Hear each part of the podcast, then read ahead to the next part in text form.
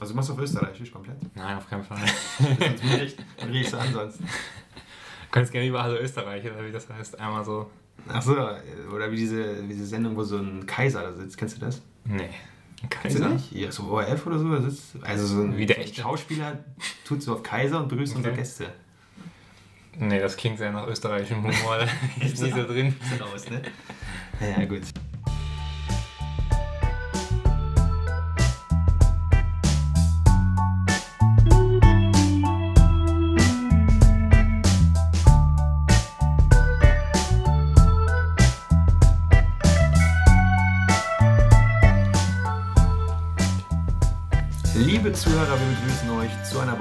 Ausgabe von In vollen Zügen, unserem fantastischen Podcast-Angebot für alle, die gerne mal zwischen die Zeilen hören. Und ich möchte heute mit einer ganz unkonventionellen Frage an Raphael starten. Wie geht es dir? Äh, hallo, ja, mir geht's gut. Äh, danke. Ich hoffe, dir auch. Ja, es ist aktuell sehr viel los. Ne? Coronavirus, die CDU in der Krise. Da muss man schon gucken, dass man äh, irgendwie durchkommt. Okay, aber du bist bisher allen Themen erfolgreich ausgewichen, oder? Ich lese gar keine Presse mehr. Ne? Das habe ich mir abgewöhnt, dann geht es einem besser. Okay. Ja, das ist, ist auch ein Konzept, ne? Also, Ja, äh, ich höre nur noch meinen Mitmenschen zu im Alltag. Das ist ja das Konzept unserer Sendung, dass wir darüber sprechen.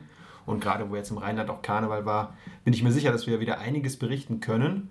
Und du hattest eine interessante Geschichte für uns erlebt. Was war's? äh, da muss ich direkt zwei Einschränkungen machen. Also ich habe ist schon mal gut. zum einen nicht erlebt und zum anderen äh, müssen wir... Gesehen? Du hast einen Film geguckt. Nein, zum anderen äh, müssen wir äh, uns auch aus dem äh, rheinischen äh, Revier entfernen.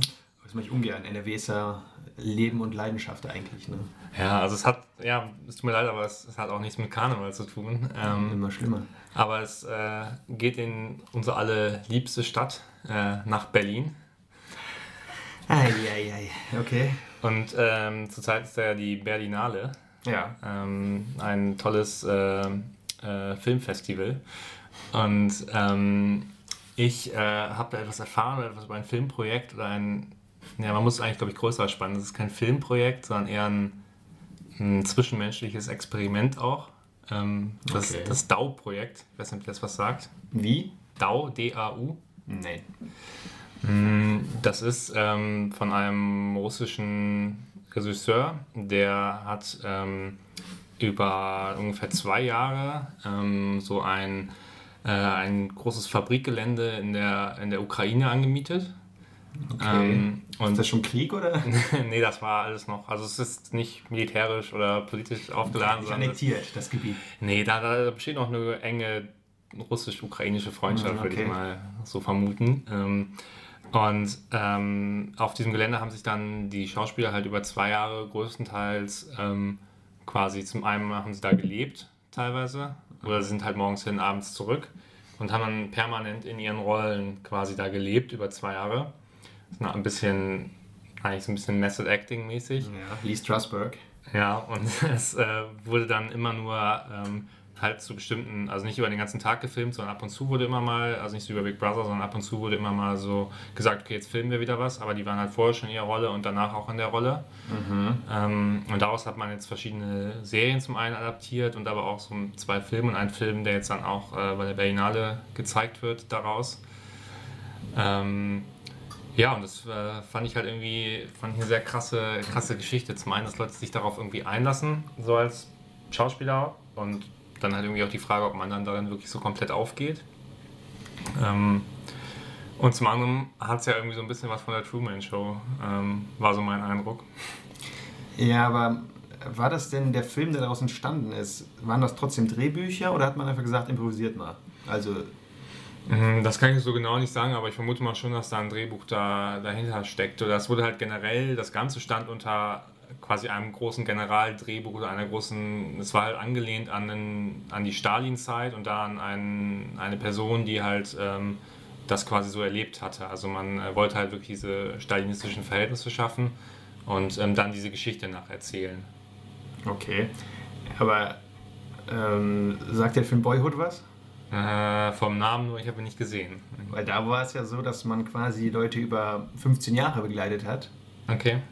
Zwar nicht so regelmäßig, aber immer wieder halt. Und auch so eine Geschichte erzählt hat über den Zeitraum hinweg, quasi ein Aufwachsen eines Jungen, das man da begleitet hat.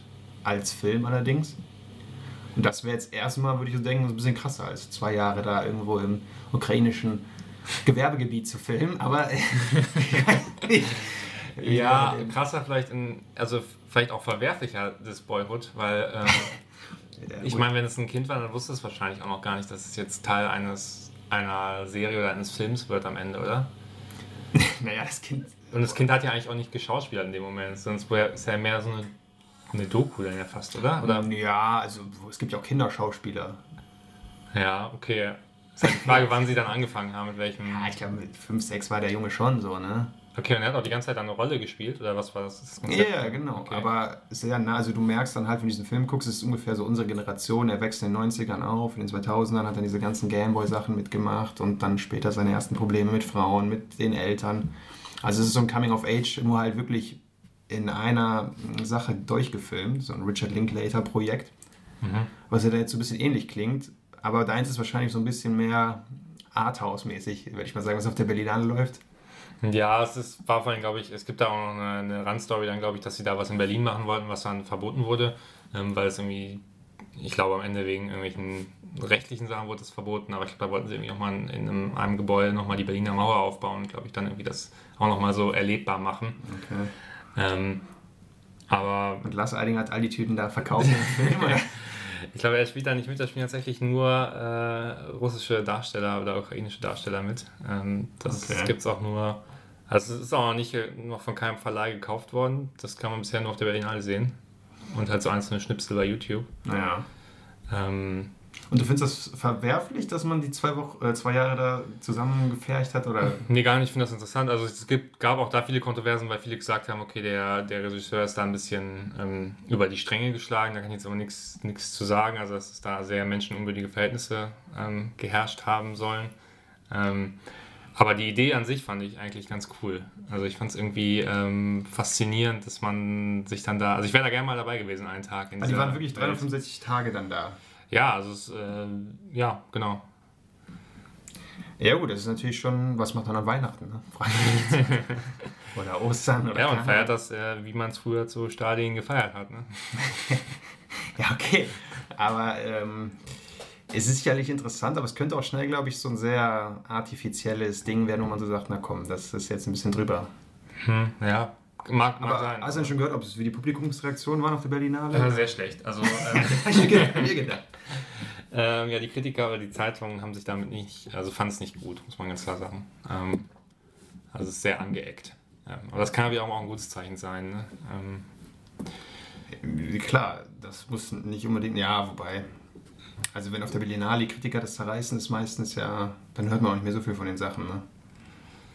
Ja, also der, der war, glaube ich, schon mal, also das Projekt schon was älter und das ist jetzt quasi ähm, wieder der nächste Extract quasi aus dieser, dieser Zeit da. Und ähm, er war, glaube ich, schon mal bei der Berlinale mit einem ähm, mit einem okay. mit Meisterwerk.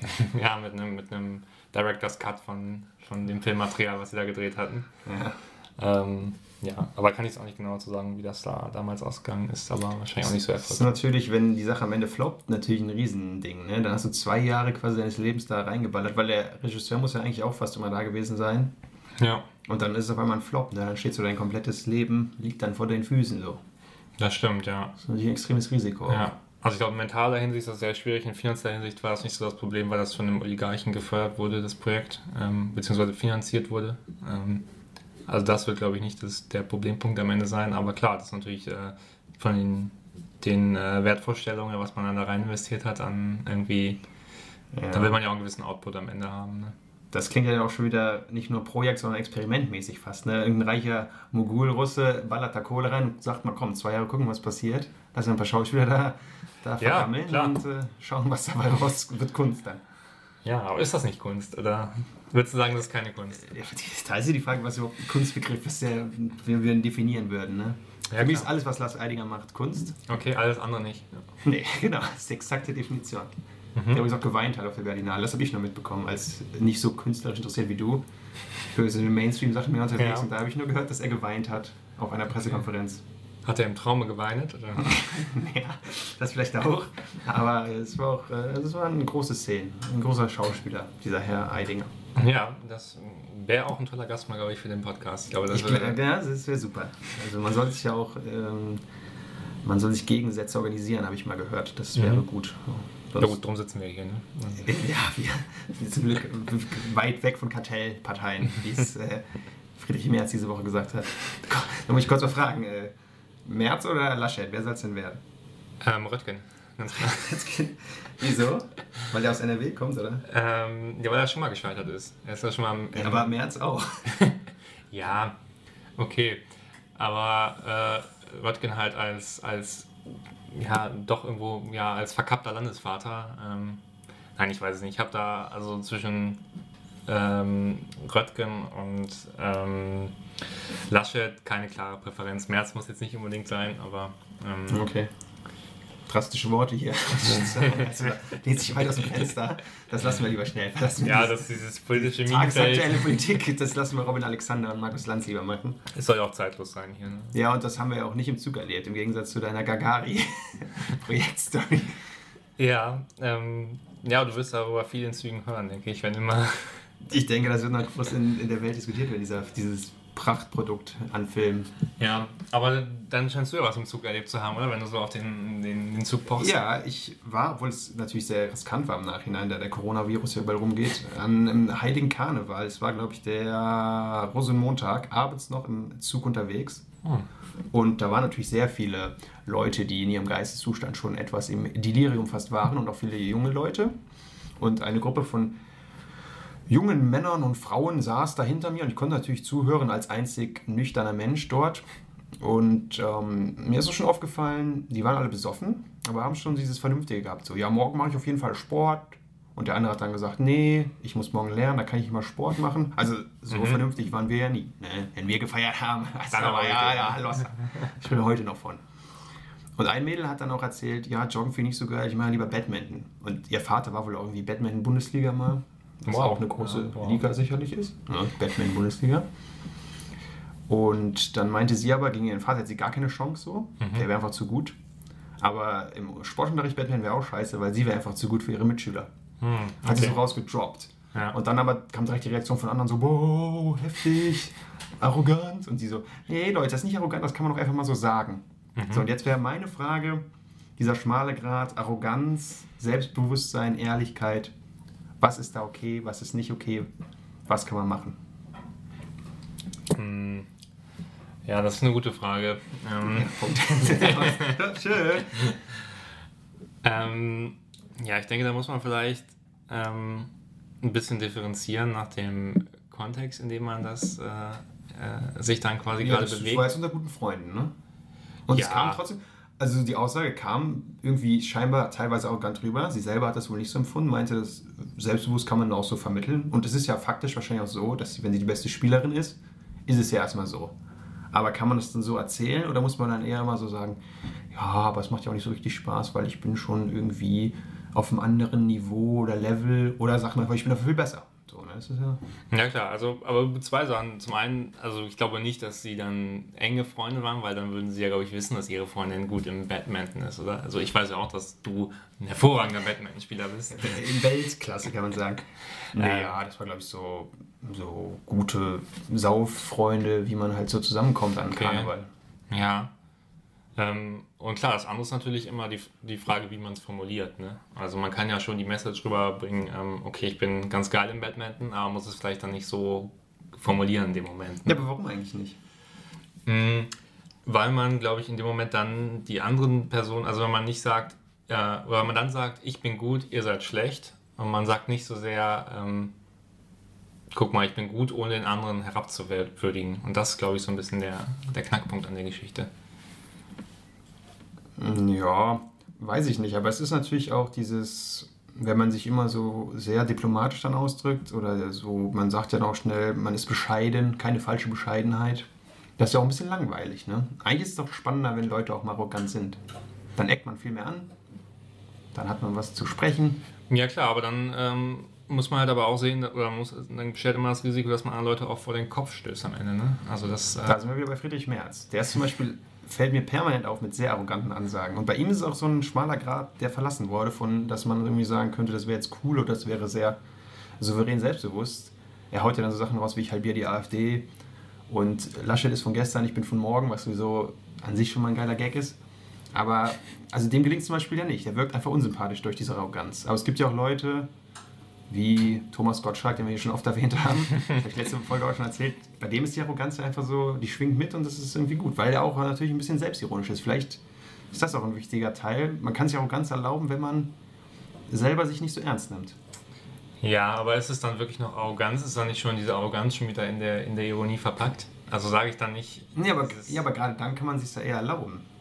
Also sozusagen, man weiß, dass man geil ist, aber trotzdem weiß man auch, dass man irgendwie in manchen Punkten doch ziemlich dumm ist. Mhm. Gerade dann kann man sich sehr zu erlauben zu sagen, ja, aber das, da bin ich besonders toll. Okay, aber du würdest dann dieses, ah, da bin ich besonders toll, es wäre trotzdem dann quasi, das wäre der wahre Kern und der Rest ist dann so ein bisschen, sagt man dann eher flapsig, oder verstehe ich das falsch von dem...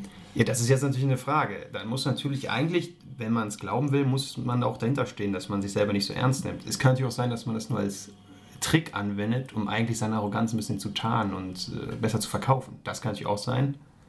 Glaube ich jetzt aber bei den meisten nicht, weil die sind dann meistens einfach so, die wirklich so stumpf sind, die sind einfach nur arrogant, ohne irgendwie doppelten Boden so, ne? Mhm. Dann wird es natürlich schnell schwierig. Und ja, aber du würdest sagen, also bei der, der stumpfen Arroganz würdest, würdest du auch aussteigen, da findest du das auch erstrebenswert, weil es so ein bisschen die Gemüter anheizt und Konflikte schürt und. Ja, es kommt ein bisschen darauf an, wie ich diese Person, was ich mit der zu tun habe. Ne? Wenn ich es jetzt im Fernsehen sehe oder bei Gesprächen nur zuhöre und unbeteiligt bin, finde ich das natürlich spannender, als immer den zu sagen, der sagt, ja, aber so toll bin ich eigentlich gar nicht, ja, kann ich nicht so gut. Mhm. Dann lieber, ne, ich bin der Geilste. Ne? Mhm. Okay, aber im zwischenmenschlichen privaten Umfeld würdest du das dann nicht äh, zum einen selber nicht praktizieren? Doch. Und das schon, okay. Das ähm, und fändest du es dann, fändest du es dann befremdlicher, wenn, dir, wenn ich dir jetzt hier so gegenübertreten würde oder wenn jetzt Thomas Gottschalk das so bringt?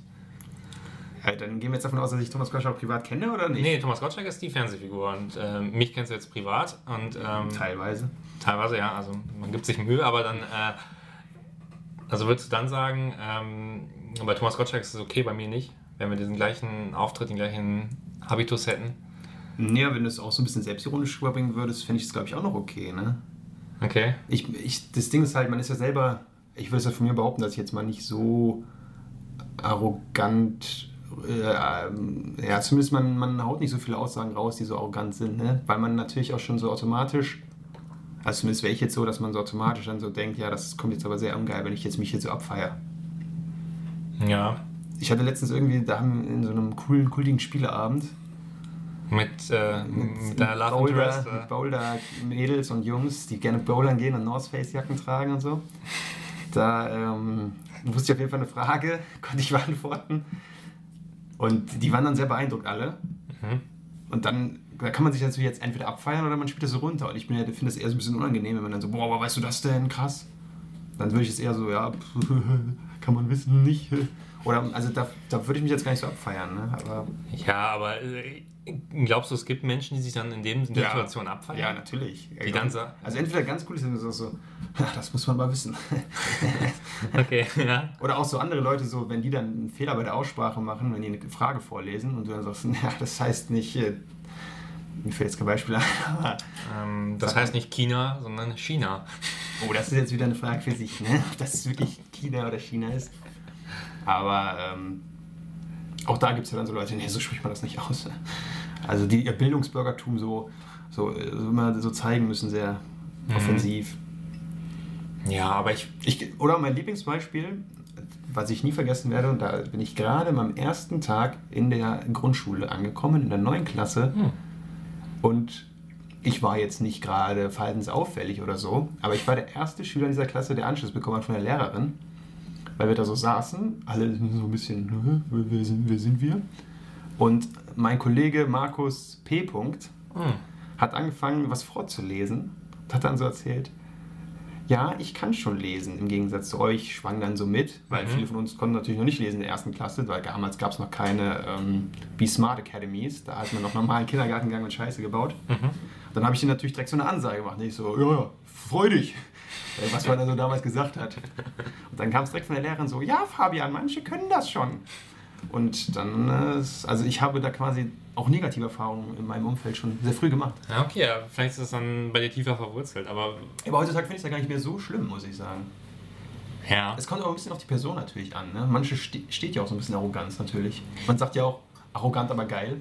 Höre ich auch oft. Das, ja. Das ist Nummer ein Zitat. Ne? Okay. Ähm, ja, aber ich würde dir da, glaube ich, widersprechen. Also ich habe gerade überlegt, ich finde es nicht. Ähm, ich ich kenne, glaube also ich kenne, nee, mir fällt kein Beispiel ein, wo ich sagen würde, boah, das ist aber cool, wie die Person so arrogant darauf reagiert. Also das finde ich gerade nicht. Also ich finde es klar, ich finde es auch nervig, wenn Leute dieses so, man kann auch das andere Extrem sein, ne, dass man immer so sagt, so, ja, ich kann das ja gar nicht, ich kann nichts und, Mhm. und so. Und dann darüber jetzt eigentlich nur hören will, ja, du kannst es doch, warum und so, ne? Ja, Dieses- Fishing for Compliment. ja, Ne? das ist halt, das ist halt auch nicht geil, ne? Aber so der, den, weiß ich nicht, ich glaube, diesen normalen Weg, oder dieses normale, den Durchschnitt in der Situation, den finde ich dann, glaube ich, schon am besten. Also, ähm, Ja, aber immer Durchschnitt, ne? So kommen wir nicht weiter. ja, nicht immer Durchschnitt, aber in, in dem Moment halt Durchschnitt, ne? Also, was so. Ja, also ich bin mir auch nicht so überzeugt, ob man damit am Ende dann, ähm, ob man da so viel weiter mitkommt mit so einer gewissen arroganten Haltung. Ähm, oder ob das nicht am Ende dann auch zwar erstmal irgendwie faszinierend, interessant ist oder mal kontrovers ist, aber am Ende dann doch ziemlich eine Einbahnstraße oder eine Sackgasse ist. Ja, das ist natürlich eine gute Frage. Also dieses Beispiel, dass man korrigiert wird, wenn man eine Frage vorliest, das kam in diesem Spielabend auch eben auf, weil da jemand erzählt hat, dass sie mal von einem Typen so korrigiert wurde und der hatte, also der war quasi dann immer noch ein Jahr später die Hassperson überhaupt. Okay. Also das, damit eckt man natürlich sehr an, das ist ganz klar. Ja, aber man eckt ja immer nur im Negativen an. aber Es ist irgendwie positiv konnotiert gewesen. Ja, aber es gibt doch, ja, ich kenne jetzt kein Beispiel, aber es gibt doch bestimmt auch Personen, die das gut finden. Also sonst gäbe es ja so arrogante Typen gar nicht oder auch arrogante Frauen, ist ja jetzt egal. Aber die gibt es ja und die haben teilweise auch Erfolg, beruflich, privat, äh, äh, in Beziehungen. Äh, Irgendjemand muss das ja gut finden. Ja, das stimmt, ja. Hm. Ja. Ich meine, du arbeitest in einem Bereich, im weitesten Sinne hast du mit Juristen zu tun, denen sagt man ja auch oft nach, dass die arrogant sind. Ja gut, da bewegen wir uns jetzt aber weg von der Realität hin zu den Klischees. Ne? Das ist ja. Ja, aber naja, sagen wir so, Kindergärtner sind wahrscheinlich weniger oft arrogant als äh, der schmierige Staatsanwalt. Ja, ich fand das Verhalten von einer Grundschullehrerin eben schon sehr arrogant, muss ich sagen.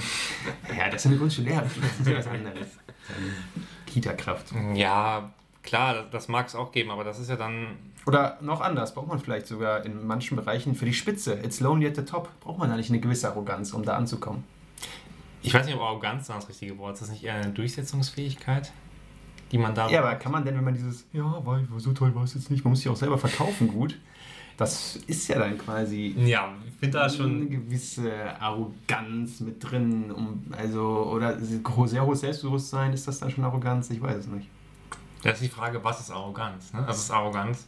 Was ist Kunst? Definitionspodcast. Ja, das ist schon. Ein, aber eigentlich wäre es eine wichtige Frage. Die müssen wir eigentlich mal definieren, was, was dann Arroganz, Was an der Stelle bedeutet. Ähm, Du hast ja eben schon gesagt, dass man eine Aussage macht, indem man andere automatisch mit abwertet. ja. Vielleicht wäre das schon mal ein Hinweis, der uns weiterbringt. Ja, aber über, über ähm, also setzt man sich höher als man ist oder ist das, entspricht das der Realität, wie man Ja, das, sich darstellt? ist, das ist wieder sehr spannend. Das ist eine gute Frage. Ich glaube aber, das ist äh, nicht entscheidend, weil natürlich dann wäre es ja so eine falsche Arroganz, wenn du dich so abfeierst und du bist gar nicht so Ja. gut. Da wäre es ein Hochstapler.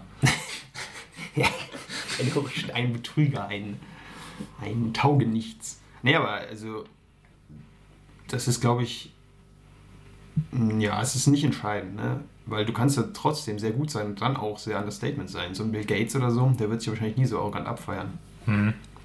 Ja gut, aber wenn wenn wir dann zu dem Punkt zurückkommen mit der It's lonely at the top und äh, wenn man da hin will, wo man hin möchte, muss man eine gewisse Arroganz haben, war ja so ein bisschen die These von dir. Es geht natürlich nicht für jeden, das ist schon klar. Ja, aber dann würde ich sagen, man muss da eben diese Durchsetzungsfähigkeit, um da hinzukommen, das bedingt nicht Arroganz oder das, dann geht das nicht mit einher, sondern man kann sich ja auch durchsetzen, indem man eben nicht andere Menschen gleichzeitig irgendwie herabwürdigt, sondern indem man halt äh, sie ein bisschen mitnimmt. Ne? Dann kann man sich ja trotzdem immer noch Ja, Dann aber es gibt ja auch durchsetzen. so Berufsfelder, wenn ich jetzt hier an so Leute wie John Belfort denke. auch ein toller Mensch. Ja, eben. Und wenn, man, wenn der Film von Scorsese halbwegs gut recherchiert ist, dann war John Belfort auf seinem Weg zum Reichtum ja schon auch eine gewisse Arroganz nicht abzusprechen. Und auch wichtig, glaube ich, für den Erfolg. Weil du, wenn du sowas mit Akquise machst und Leute überzeugen musst, mitnehmen musst, da Leute betrügst. Das sagst du jetzt, juristisch fand ich das äh, okay. Aber dann muss man ja schon ein bisschen äh, auf die Kacke hauen. So.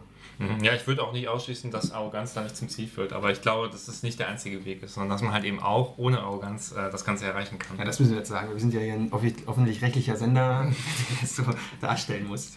Funk. Funk ist unser neuer Premium-Partner Funk, hat uns gekauft. Jetzt ist es raus. Zack, die erste Abmahnung. Wieso du hast den Namen doch erwähnt? Ja, okay. Ähm, aber nochmal zurückzukommen zur Ausgangsgeschichte, zum Zug. Ähm, ja. also, die haben es da als arrogant empfunden oder hat da irgendjemand so gesagt, äh, Sie waren natürlich auch besoffen, das muss man immer dazu sagen, aber es gab schon so eine Reaktion, wo alle so ein bisschen wow und dann hat sie gesagt, ich habe mir sogar auch extra Stenografie mitgeschrieben, Mhm. ich bin halt einfach so gut. Freunde, das kann man ruhig mal so sagen. Also sie hatte nicht auch das... aber schwingt da nicht so eine Ironieebene mit? Also wenn ich mir jetzt vorstelle, ich sag das, dann hält das immer so einen, so einen, so einen leicht sarkastischen so ein- Wieder Jeder so ein satirischer Clown wie du, ne? Das war Also du fand- hattest vom den Eindruck, das war- Ja, sie hat das so, so straight away gebracht. Okay. Voll, ihr Vater ist äh, ehemaliger Bundesligaspieler. Da kann man keine Witze drüber machen dann über Mhm. Badminton. Ja gut, das ist vielleicht auch generell beim, wenn es so um sportliche Erfolge geht oder um Leistungssport, da ist es vielleicht nochmal stärker dann ausgeprägt oder verbreitet. Also ich glaube, ab einer gewissen Ebene. Ähm, Ja, vielleicht immer wenn es um, ich meine, Challenges gibt es ja auch irgendwie außerhalb vom Sport, gibt es ja auch im, ja, aber ich glaube, die, der entscheidende Punkt ist doch der, beim, wenn ich Leistungssport betreibe und wenn man das mit dem Beruf vergleicht, dann ist es ähm, beim Leistungssport geht es immer nur darum, besser zu sein als der andere, während ich im Beruf das nicht zwingend habe. Das ist zwar manchmal auch eine Komponente, um aufzusteigen, aber jetzt im Leistungssport ähm, ist das ja eigentlich der Part of the Game. Das ist ja das, worum es eigentlich geht, ne? dass ich dann irgendwie vor dem anderen bin. Ähm, Ja. Und vielleicht ist deswegen dort dann diese Arroganz äh, dann da, würde ich vielleicht sagen, da ist sie vielleicht dann eher immer Bestandteil des Erfolges. Um mal diese These aufzustellen. ja, das hieß ja, dass jeder Profisportler, der gut ist, arrogant wäre. Da würde ich jetzt mit Nowitzki und Roger Federer sofort natürlich äh, dir entgegenschlagen. Warum sind sie das nicht? Kennst du die persönlich? Ja, ich kenne die sehr gut. Ich glaube denen. Die Okay. sind, die sind immer sehr ehrlich. Nein, also wenn man, wenn man das irgendjemandem glaubt, dann glaube ich den beiden. Die wirken schon nicht, also arrogant wirken die zuletzt so. Es gibt natürlich auch andere Beispiele. Es wird ja auch mal sehr viel über Cristiano Ronaldo in dem Zusammenhang diskutiert. Mhm. Ob diese Arroganz jetzt in Ordnung ist, ob das nur ein Schutzmechanismus ist für ihn, um seine Leistung abzurufen. Auch die Thesen gibt es ja dann. Vielleicht ist es auch ein, äh, ähm, ein privater Schutzmechanismus, dass er quasi eine Figur erschaffen will, die er nicht selber ist, die er aber dann in der Öffentlichkeit präsentiert und privat dann immer noch eine, quasi ein privates Leben für sich hat. Da fällt mir übrigens ein kurzer Exkurs ein. Es gibt jetzt immer mehr Promis, die sich so pseudodokumentarisch filmen lassen, über ein Jahr oder so. Die nehmen das dann so als. Wendler. Nee, ich meinte jetzt eher Taylor Swift und Ah. äh, Justin Bieber, so richtige Promis. Ja. Das ist mir jetzt das ist mir öfter aufgefallen. Also man tut dann so, man hat da ein Filmteam dabei und zeigt sich ganz privat verletzlich.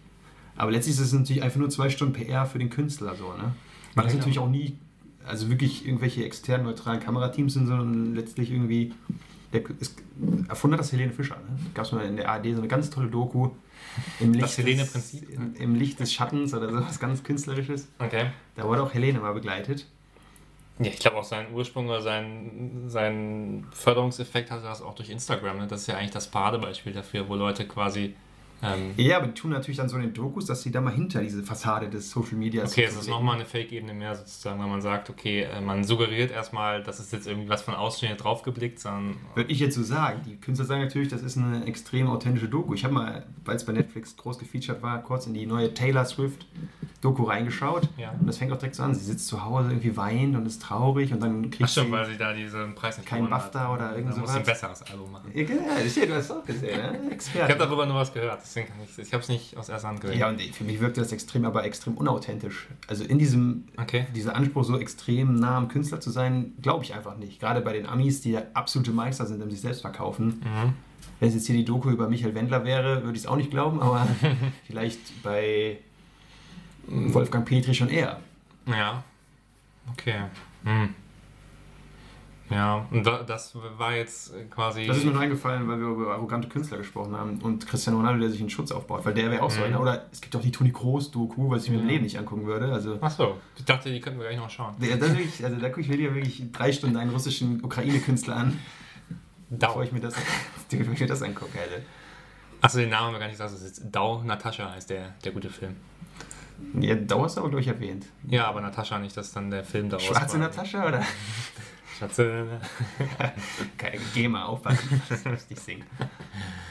Ja. Ja, okay, das, äh, ähm, ja, das mag sein, dass, also mag sein, dass das in die gleiche Richtung geht wie Cristiano Ronaldo dann ähm, an der Stelle mit diesen mm, Dokus, aber ähm, ja, ich weiß auch nicht mehr, wie den Bogen wieder zurückspannen. Man muss ja nicht mal einen Bogen spannen, ne? das ist ja barbarisch. Wir können einfach zurückkommen. Wir haben es auch ganz Thema jetzt auch halbwegs besprochen, glaube ich. Ne? Wir haben ja, es nicht, definiert, wir haben es nicht geklärt, aber eigentlich haben wir schön, dass wir darüber geredet haben. Ja, also es ist ein sehr unbefriedigendes Gespräch eigentlich, weil es kein Ergebnis hat, aber... Ähm, naja, gewisse Ergebnisse hatten wir ja schon, ne? Ja, wir haben die These mit dem Sport jetzt nicht unbedingt, wir haben sie nicht bestätigt, aber auch nicht deine widerlegt. These, ja? Wenn du da so eine coole These bringst, im Gegensatz zu dem Mercedes-Prinzip, was wir letzten, nee, Porsche, was hat das? Porsche? Äh, das Porsche-Syndrom. Porsche-Syndrom, das war natürlich ein absoluter Knaller. Ja, gibt es auch einen Wikipedia-Artikel zu, könnt ihr euch mal anlesen. gibt es auch, ja. Das ist gut. Ja, ja dann, ähm, ja, ich denke, dann belassen wir es dabei beim Thema Arroganz. Ähm, ja, wir können ja auch als Experiment startest du jetzt einfach mal deine nächsten sieben Tage im Alltag. Das könnte auch direkt hier von Puls und Funk mitgeschnitten werden. Willst einfach mal, gehst mal arrogant durchs Leben. Ja, ja. Dann siehst du ja, was sich verändert. Vielleicht bist du auf einmal viel erfolgreicher. Vielleicht werde ich in der Woche dann, da machen wir keinen Podcast mehr.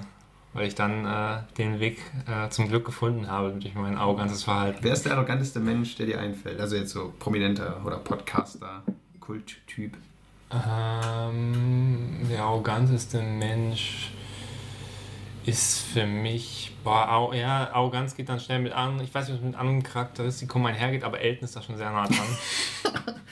okay, das wird jetzt überraschen, viele Zuhörer, wie du auf Elton kommst, der ja doch auch eher so das Image hat, das Knuddelbär, sympathischer Typ ist für alle da. Wie ja, jetzt, ich habe so ihn mal ähm, bei einer Ausgabe von Schlag den Star, äh, da war ich mal live im Publikum und ähm, durfte miterleben, quasi die Phasen zwischen den ähm, einzelnen Sequenzen, also in der Werbepause.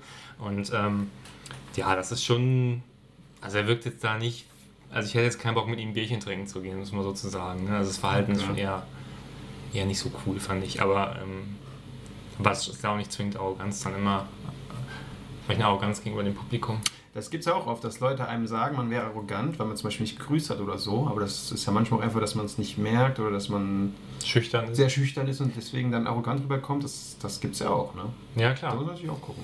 Klar, das ist dann die falsch verstandene Arroganz. Ne? Wir hatten eben ja schon die falsche Arroganz und jetzt sind wir bei der falsch verstandenen Arroganz. Ja, wir definieren es immer weiter aus. Das ist schon sehr wissenschaftlich hier auch, fundiert. Philosophisch. Ja, total.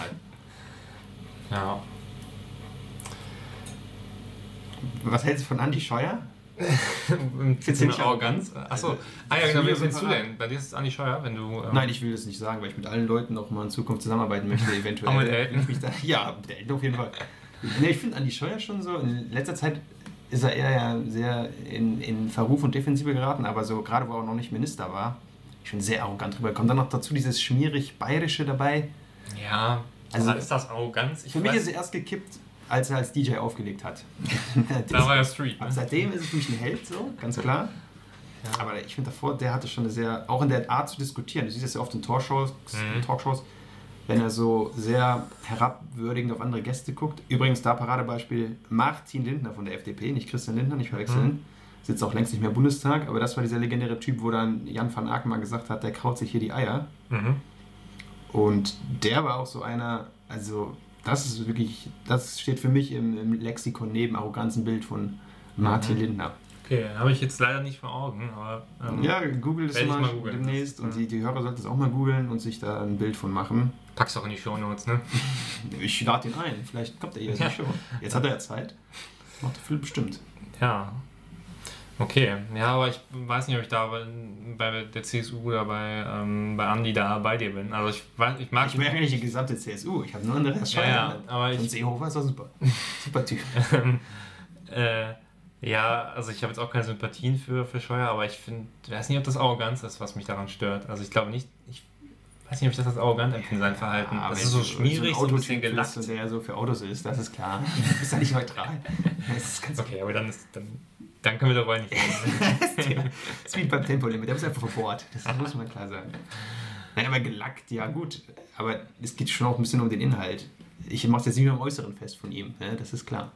Ja gut, inhaltlich ist es einfach dürftig, ne? Also ist, aber ist das arrogant vom Inhalt? Arrogant? Ich ja. sage also, da, vielleicht ist es heute auch ein Furchen noch nicht mehr so, aber damals, als er noch aufstrebender Jung, sich, Okay. das wollte er sich natürlich auch zeigen. Ne? Er wollte seine Flügel ausbreiten und sich ein bisschen Revier markieren Mhm. und äh, präsentieren. Und für mich schon sehr arrogant einmal rübergekommen. Okay. Hm. Ja gut, dann müssen wir vielleicht auch nochmal einladen. Haben wir jetzt schon drei Gäste, dann ist es doch eine runde, Das runde ist eine Sache. schöne Runde dann. Leute, die wir alle nicht, nicht irgendwie gut finden, laden wir einfach ein. Das ist eigentlich ein gutes Konzept. Gibt's Ja. aber schon. Und gibt es schon im RBB leider. Echt? Von Kurt Krömer. Ah, okay. Na gut. So, so empfehle ich übrigens. Sehr gute, sehr gute Sendung. Gibt es alles auf YouTube. Okay. Muss man sich angucken. Hast du es geschrieben? Oder? Ich habe das Konzept geschrieben. Hat Okay. er leider an Kurt Krömer verkauft für viel zu wenig Geld und dann an Corti. Dann war es gelaufen. Ja, gut. Aber wo wir schon beim Fernsehen, TV, Medien sind, das ist schon mal wieder eine schöne Doku für uns, oder? Ähm, ja, tatsächlich. Das ist jetzt schon wieder ein paar Tage, als ich es gesehen hatte, aber ähm, ja, das ist vom SWR. Ähm, kann man aber bei Südwestrundfunk für Richtig. alle jüngeren Zuhörer. Richtig. Äh, ähm, kann man beim, bei YouTube aber schauen. Ähm, heißt, mein Zuhause hat vier Räder. Ähm, Ah, Das ist eine dreiteilige Reihe. Kennst du sie? Oder? Sag mir was. Ja. Ah, okay. Ähm, ja, also da geht es so ein bisschen, ähm, man begleitet, ich glaube, fünf oder ja, ich glaube fünf verschiedene Pärchen, die ähm, jetzt quasi ihr Leben dem Wohnmobil ein bisschen verschrien haben. Wie du. Ja, ich habe mich da halt dann, wahrscheinlich nicht deswegen auch die Zielgruppe, wahrscheinlich war es deswegen in meinem Feed. Auf jeden Fall, ähm, ähm, ja, durchlebt man da, man lernt sehr verschiedene Charaktere ähm, kennen. Ähm, also man hat zum einen ähm, so ein Pärchen, äh, ich weiß nicht, so Mitte 30 würde ich sagen, die ähm, für sich entschieden haben, dass sie keine Kinder wollen. Und sich dann so ein Wohnmobil, ein älteres Modell gekauft haben, selbst so ein bisschen umgebaut haben, aber auf so einem LKW-Basis, sage ich mal, also auch fürs Gelände geeignet. Und ähm, die fahren dann damit immer nach Afrika und sind dann so für zwei Jahre in Afrika, schreiben dann da irgendwie ein Buch und äh, kommen dann wieder zurück und halten dann so Lesungen über ihre Bist du sicher, dass du nicht Pastewka-Staffel einfach geguckt hast? Nee, das ist, äh, das gibt es auch in Wirklichkeit. ähm, ähm, ja, das ist so das, das äh, eine Pärchen, das muss ich leider auch sagen, war auch das unsympathischste Pärchen, weil es irgendwie, ach, ich weiß nicht, es war so, sie haben immer gesagt, dass sie jetzt an diesem Buch schreiben, aber dann war irgendwie doch immer irgendwas anderes, so das Wetter war zu schön oder sie, ah, ich weiß es nicht, ich fand es irgendwie, und das war auch so ein sehr, irgendwie, weiß nicht, da waren die Vibes nicht so mitgeschwungen bei dem, bei dem Pärchen. Okay, also du magst es nicht, wenn jemand das Leben genießt, statt zu arbeiten. Höre ich das hier richtig raus? Mm, Das nicht, nee, aber es klang wie so eine Aufschieberitis. So, man suchte sich immer den nächsten Vorwand, um nicht an diesem Buch zu schreiben. Und überhaupt irgend. Es war, war wie so ein vorgeschobener Grund, um diese Reise zu machen, dieses Buch. Ähm, man hätte einfach sagen können, wir wollen einfach dahin fahren und haben Bock darauf, aber dann haben wir immer dieses Buch dann damit geschleppt. Okay. Ähm, aber ich will mich da noch nicht zu lange aufhalten. Ähm, Das wird eine lange ausführliche. Dieser, dieser fünf Pärchen. ähm, weil dann gab es noch das, würde ich sagen, das Boulder-Pärchen, so ein bisschen. Okay. Ähm, also gar nicht mal vielleicht so von den charakterlichen Eigenschaften, weil es war eher ein sehr, ähm, ja, ein sehr 68er Pärchen, würde ich sagen. Die haben sich auch so einen äh, alten Bus umgebaut und äh, leben da jetzt komplett, sind digitale Nomaden. Äh, die eine gibt so, die Frau gibt so Workshops im Internet über Lebensorganisation und Selbstbalance und sowas. Ähm, während der Typ dann irgendwie äh, Programmierer ist und irgendwie so eine App für Kassensysteme äh, für Kletterhallen programmiert. ähm, Wow, noch äh, nischiger geht's nicht. ähm, und die verbringen dann irgendwie den Winter in Griechenland. Ähm, das wird so ein bisschen begleitet. Und dann ähm, gibt es noch zwei, äh, genau, gibt's noch zwei weitere Stories. Nämlich das eine ist noch die ähm, älteres Ehepaar, macht zum ersten Mal Wohnmobilurlaub, möchte sich jetzt auch eins kaufen, mieten sich dann erstmal ein Wohnmobil, weil sie keins finden zum Kaufen. Und haben dann so ein bisschen dieses klassische ähm, älteres Ehepaar, irgendwie die Frau kommandiert den Mann so ein bisschen rum, der Mann ist mal so sehr verplant und so und dann durchleben sie halt so ein bisschen so die äh, Tücken des Wohnmobilurlaubs, die man da so am Anfang hat, wo Mhm. bringe ich die Toilette hin und so und äh, ähm, genau das. Und das letzte ist, und das fand ich eigentlich das Interessanteste, dass es sowas gibt, das waren ähm, geführte äh, Wohnmobiltouren.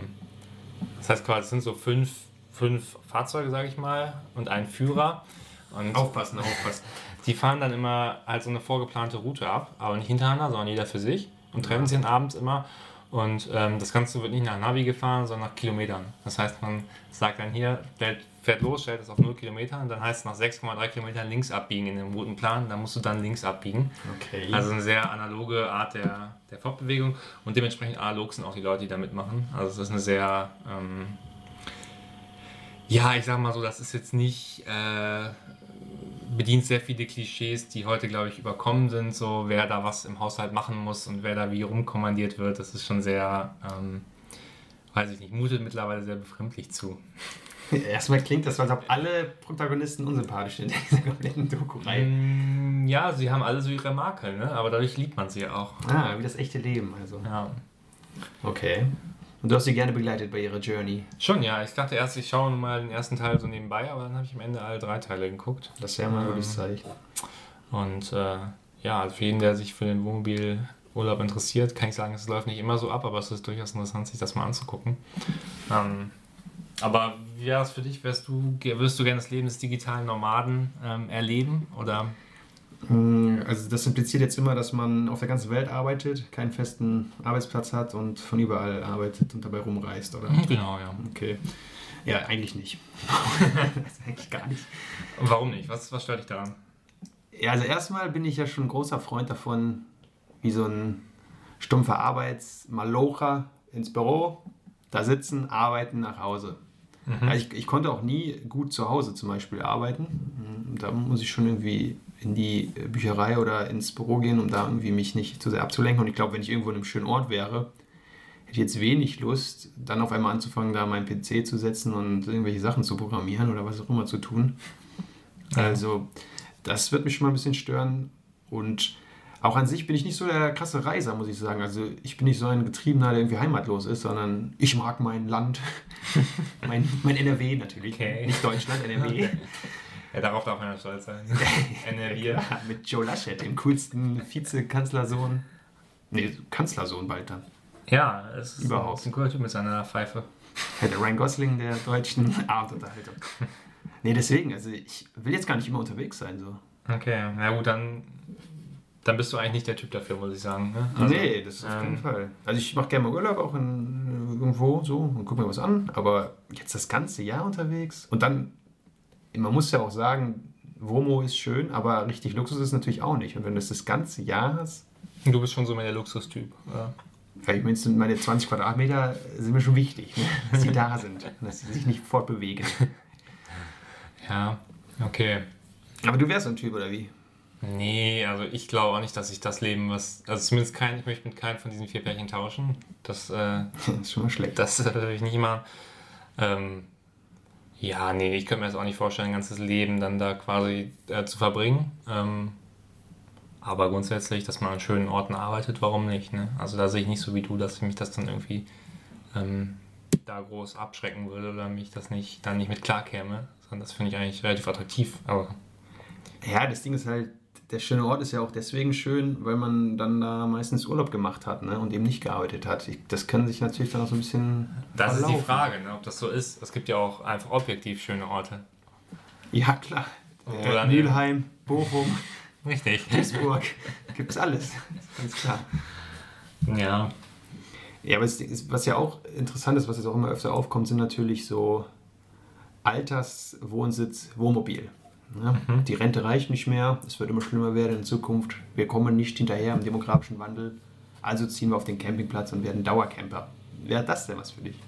Auf keinen Fall. Also das wäre wirklich, das würde, da hätte ich keine Lust drauf, weil dann hat man quasi die Nachteile des Wohnmobilurlaubs quasi en bloc. Also man hat dieses, man äh, bewegt sich eben gerade nicht fort, lebt halt in einer etwas kleineren Unterkunft und man hat noch den Charme des Campingplatzes dazu, wo der mal nett sein mag, aber wo es, glaube ich, doch dann zwischenmenschlich häufiger hapert als jetzt in der Nachbarschaft in der Großstadt. Deswegen, das wäre, glaube ich, eher, eher nichts für mich. Okay, aber die, das, das Menschliche, das stimmt doch dann. Das ist, man ist doch da viel mehr verbunden, wenn man sich sagt. Ja, aber das kann halt eben gerade auch ein, äh, ein Druckstoß sein. Ne? Also da kann man sich, glaube ich, gerade verirren und gegen die Wand rennen, diesen engen menschlichen Kontakt, weil dann muss es halt auch funktionieren. Ne?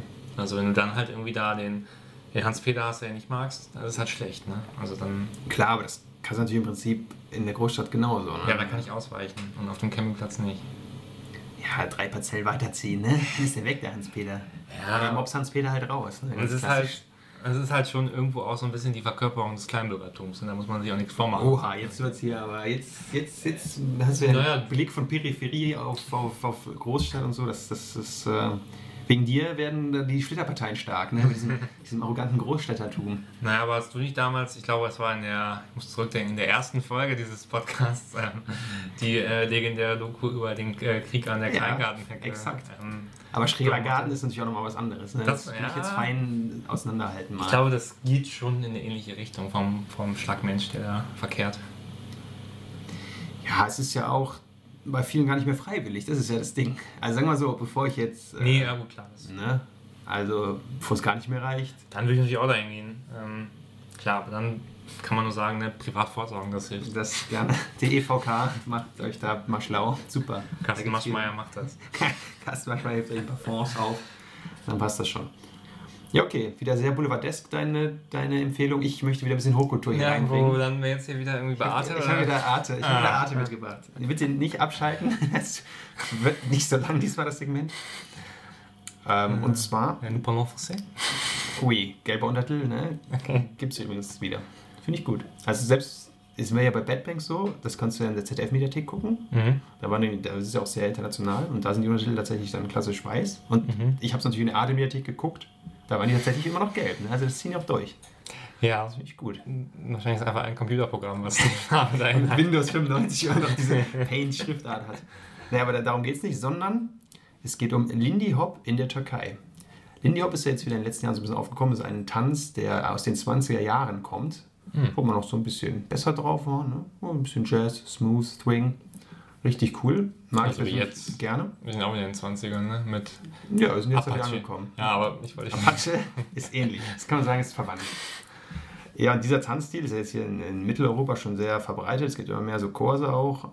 Und in der Türkei ist es jetzt auch gerade in Istanbul natürlich sehr aufgekommen und man begleitet eine Lindy Hop Kursleiterin, die das in Istanbul ähm, mehr oder weniger groß gemacht hat und sich dann aber überlegt, sie geht jetzt mit ihrem Partner mehr Richtung Südost, Richtung syrische Grenze.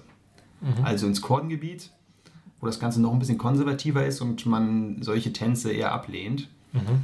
Und sie möchte jetzt da halt diese Tanzschule aufbauen und dann ist auch gerade noch der Krieg, wo die Türkei völkerrechtswidrig in Syrien einmarschiert ist und deswegen natürlich die Situation auch sehr heikel insgesamt. Viele Leute werden verhaftet, der Bürgermeister wird ausgetauscht. Das ist auch alles natürlich Teil dann dieser Doku. Und sie probiert dann halt da ein bisschen Freude den Leuten zu bringen. Ist ja auch Ablenkung, so ein Tanz.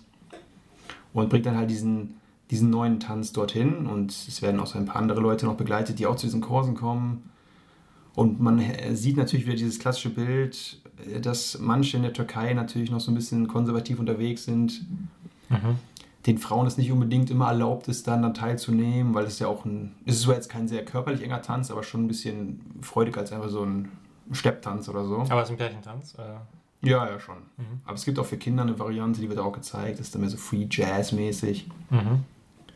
Ja, und am Ende ähm, ist sie da relativ erfolgreich mit. Allerdings muss man schon auch sagen, sie geht dann auch wieder nach Istanbul zurück wohl. Mhm.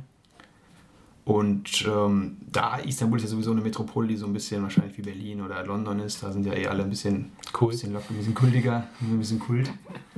Aber so in diesen Gebieten außerhalb, ne, da ist es natürlich noch so ein bisschen anders. Ja. Und das ist jetzt natürlich, also, da hilft der Tanz dann, ne? Man ist ja in einer ganz anderen Welt, wenn man tanzt. Okay. Und ähm, glaubst du, dass das ähm, jetzt längere Zeit Früchte tragen wird? Also werden die Leute da weiter tanzen in den besetzten Gebieten oder ist das eher. Besetzt sind die Gebiete nicht. Ich dachte, Türkei ist völkerrechtswidrig da Ja, es ist aber noch in der Türkei. Ah, Das ist okay. noch nicht in, Ah, ist nicht okay. in Syrien. Darüber, Okay. das, das ist, das glaube ich, da wird nicht getanzt mehr, leider. Nee, nee, Okay. das ist schon noch in, aber halt im, im Kurdengebiet, aber da ist natürlich auch die Regierungspartei jetzt ein bisschen. Mhm. Man muss aufpassen, was man da sagt. Ist mir übrigens auch aufgefallen, ich habe es auf YouTube gesehen, auf dem Arte-Kanal. Mhm. Da habe ich schon gewundert, dass die so schlecht bewertet war. Dann habe ich mal in die Kommentare gescrollt und da gibt es scheinbar auch sehr viele türkische Trolle von der Regierungsparty, Ja, gut, das ist die das, die das da durchmischen und dann sich sehr aufregen und Arte-Propaganda vorwerfen und so. Könnte mit unserem Podcast jetzt auch passieren, deswegen äh, Mhm, genau. müssen wir da ein bisschen Vielleicht aufpassen. Push-Stellen, ja. Wenn Erdogan, vielleicht verklagt er uns auch. Ja, gut. Das können, ist äh, beste Werbung. können wir nicht mehr einreisen. Dann sind wir wie extra drei so cool. Das ist eh mein Ziel. Ja, okay. Ähm, Ja, aber das äh, eigentliche Thema war ja, du bist ja auch, ich habe mal, ich habe Informationen mir zugespielt worden, dass du selber großer Tänzer warst in der Vergangenheit, viele Goldstandardkurse belegt hast. das ist vollkommen richtig, ja. Was ist denn das Tolle am Tanz? Ähm, das Tolle am Tanz ist eigentlich der, dass man sich äh, quasi ausdrücken kann, ohne sprechen zu müssen. Also das ist ja dann auch sehr völkerverständigend, ne? Das heißt, du könntest mit Tanz auf der ganzen Welt eigentlich Ja, auf jeden Fall. Emotionen also ich zeigen. könnte jetzt in Simbabwe sein, ich könnte in Neuseeland sein, ich könnte auf Grönland sein und überall ähm, könnten wir zusammen tanzen und alle Leute würden ein ähnliches Gefühl von Spaß empfinden in der Situation. Und das macht Tanzen aus.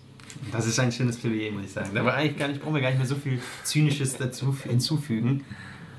Nein, aber ähm, ja, ich, doch, ich glaube schon, dass das am Ende irgendwie sich darauf runterbrechen lässt, dass man halt eben, äh, ja, dass man halt eben keine Sprache braucht, um sich dann zu verständigen, sondern es halt sehr universell ist. Ne? Also man kann es halt wirklich, ähm, quasi wenn man einmal den Grundmove, wahrscheinlich gibt es auch einen Grundschritt oder Ja, eine. Grundbewegung, ähm, wenn man den dann einmal ähm, beherrscht, dann äh, ähm, ja, kann man das machen. Und es hat ja auch immer irgendwie was Friedliches. Ne? Also wenn man miteinander tanzt, dann ist es auf jeden Fall nichts, wo man irgendwie in Konflikt gerät, sage ich Weil mal. man sagt ja auch, wer tanzt, schmeißt keine Bomben. Also sagt man nicht, aber habe ich jetzt mal so als Zitat von Maxim Gorki hier, hier eingeführt.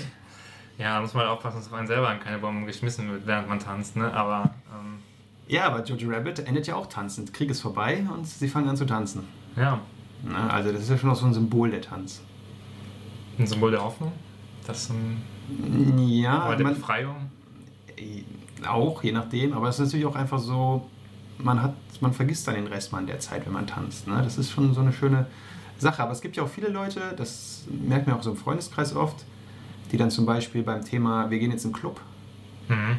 sehr negativ tanzen gegenüber eingestellt sind. Also gerade Männer, die einfach keinen Bock drauf haben oder sich es unangenehm finden zu tanzen so. Und Ja, da habe ich letztens die These gehört, dass es eigentlich tanzt jeder gern und kann, also man kann ja nicht nicht tanzen.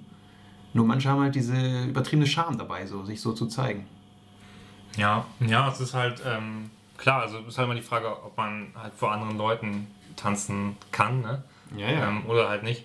Aber die, ähm, ich, aber ich glaube beim Tanzen im, im Club und beim Tanzen, was du dann da wahrscheinlich gesehen hast in der Doku, ich glaube, da liegen ja auch nochmal wahrscheinlich dann doch nochmal was dazwischen, ne? Also, ähm, ja, aber letztlich ist es ja beides eine Art des körperlichen Ausdrückens. Ja, aber ich habe das Gefühl, dass es manchmal beim Tanzen im Club weniger um, äh, um das Tanzen noch geht, als vielmehr um den, den Flirt, den man Du dann gehst in da... die falschen Clubs, du gehst ja nur in so, in so Prollo-Läden. Aber wenn du in einen coolen, in einen abgerockten Laden gehst, da wird die ganze Nacht durchgeraved. Das ist gar kein Problem. Ja, also nee, dann ist es natürlich. Ähm, aber unabhängig davon würde ich deine Auffassung auch teilen, dass man sagt, äh, dass man sagen kann, dass viele Leute da schon dann irgendwie Hemmungen haben, sich da fallen zu lassen. das wundert mich immer ein bisschen. Weil ich bin jetzt auch nicht so der Typ, der irgendwie so Pickup-Artist, Ryan Gosling-mäßig durch die Straße läuft. Aber mit Tanzen hatte ich jetzt nie so ein Problem. Ne? Das ist ja. Ja, vor allen Dingen, es, also mh, wenn man das rational betrachten würde, gibt es ja eigentlich auch nichts, wovon man dann da in der Situation das Scham haben sollte. hinzu, ne? Weil, ähm, ich meine, jeder verhält sich da in dem Moment da so, ne? Also es, du stichst ja nicht heraus, weil du der Einzige bist, der da irgendwie da rumhampelt, sondern es ist halt. Äh, Das stimmt, klar.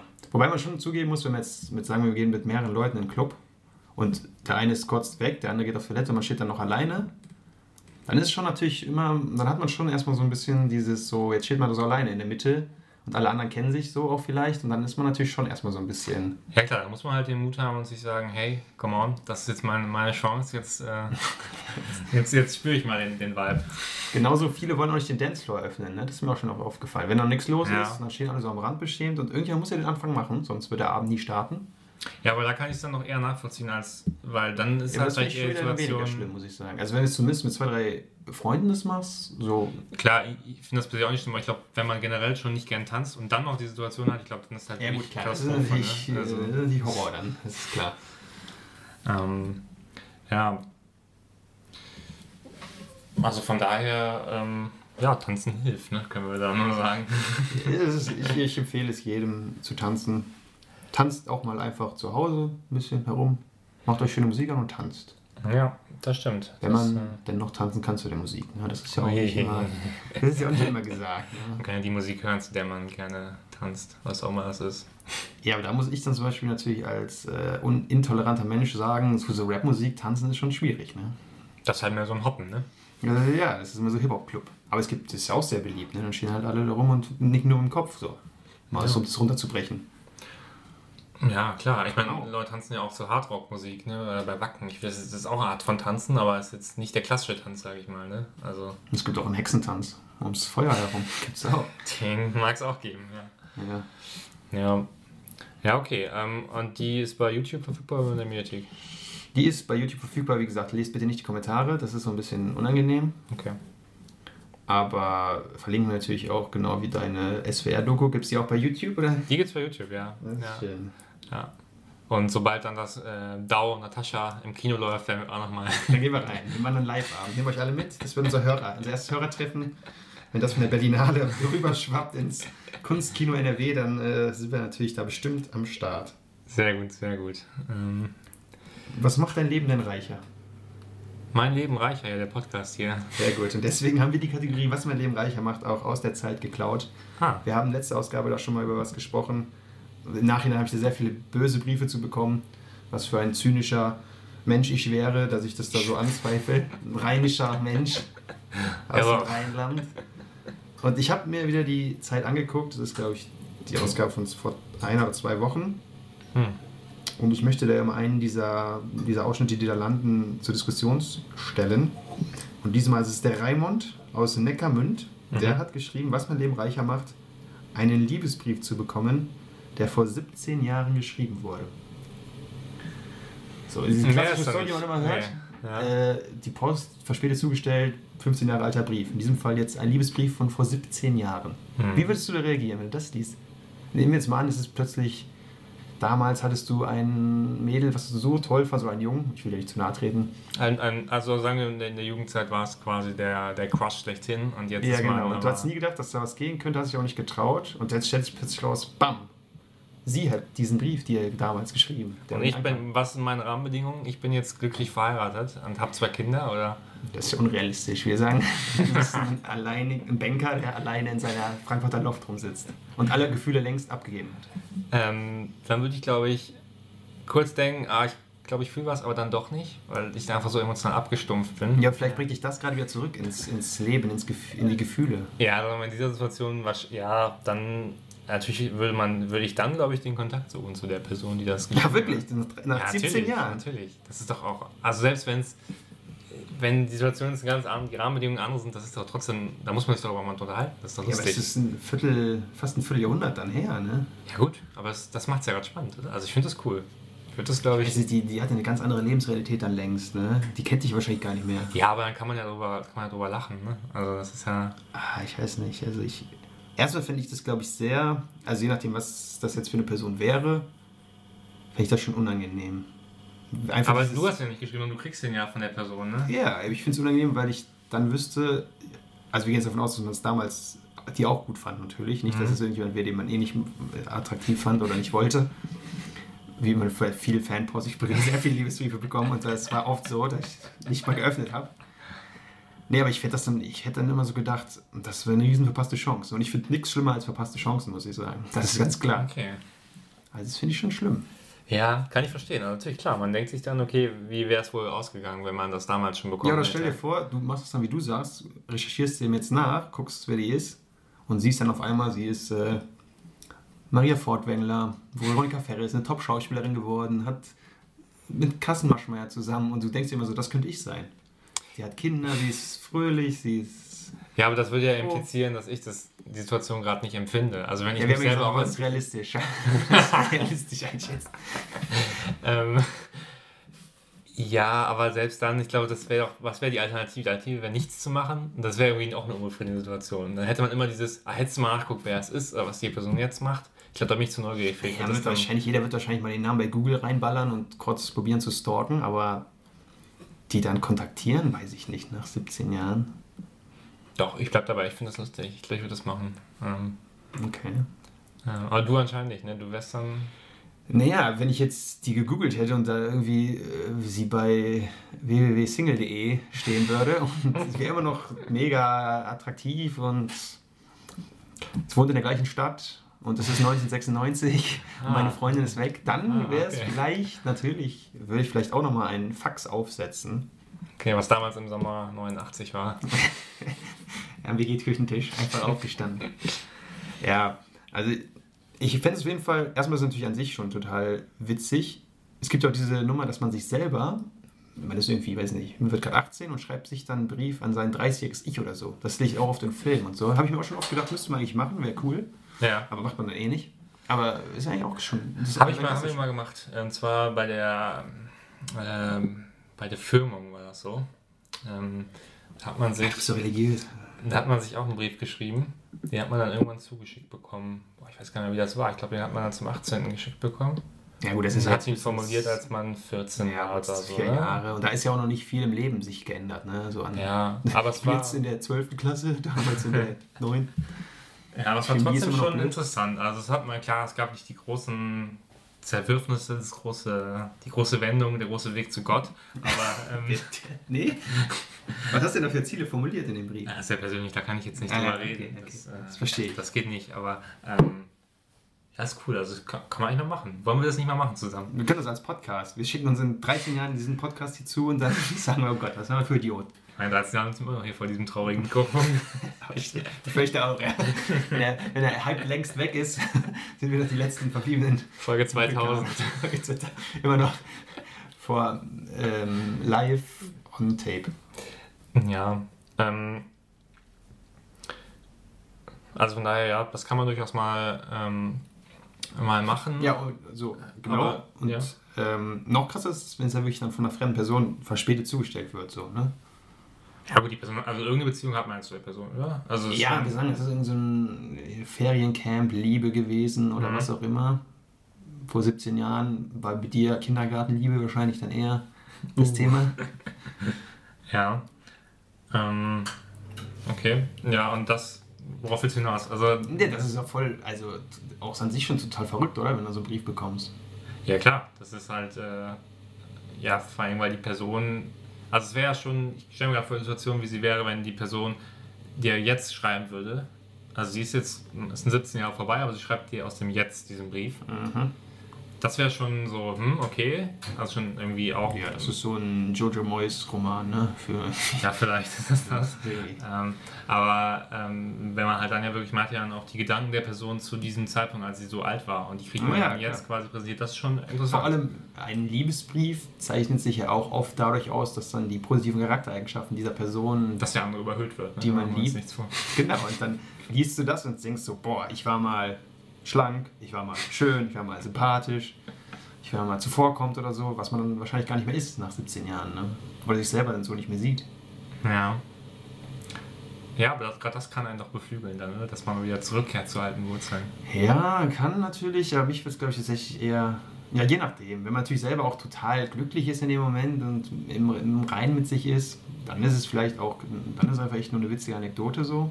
Und dann können Sie natürlich die klassische ähm, ähm, Samstagabend-Spielfilmsituation dann vorstellen, dass halt eben du bist in der Situation, ähm, bist glücklich verheiratet, hast deine zwei Kinder und ähm, bist, sagen wir mal, jetzt dann 34 und hast, äh, das war damals mit 17, hat diese Person dir diesen Brief Ja. geschrieben und äh, du dachtest aber, okay, sie will nichts von dir und jetzt kommt dieser Brief und dann wirft das dein ganzes Leben um und du stellst dir die Frage, ist das die richtige Frau, neben der ich hier einschlafe? Sind das wirklich meine Kinder, die ich haben wollte? Und dann kommt James Blunt im Hintergrund und singt. Und, und Take Musik. That mit Passion.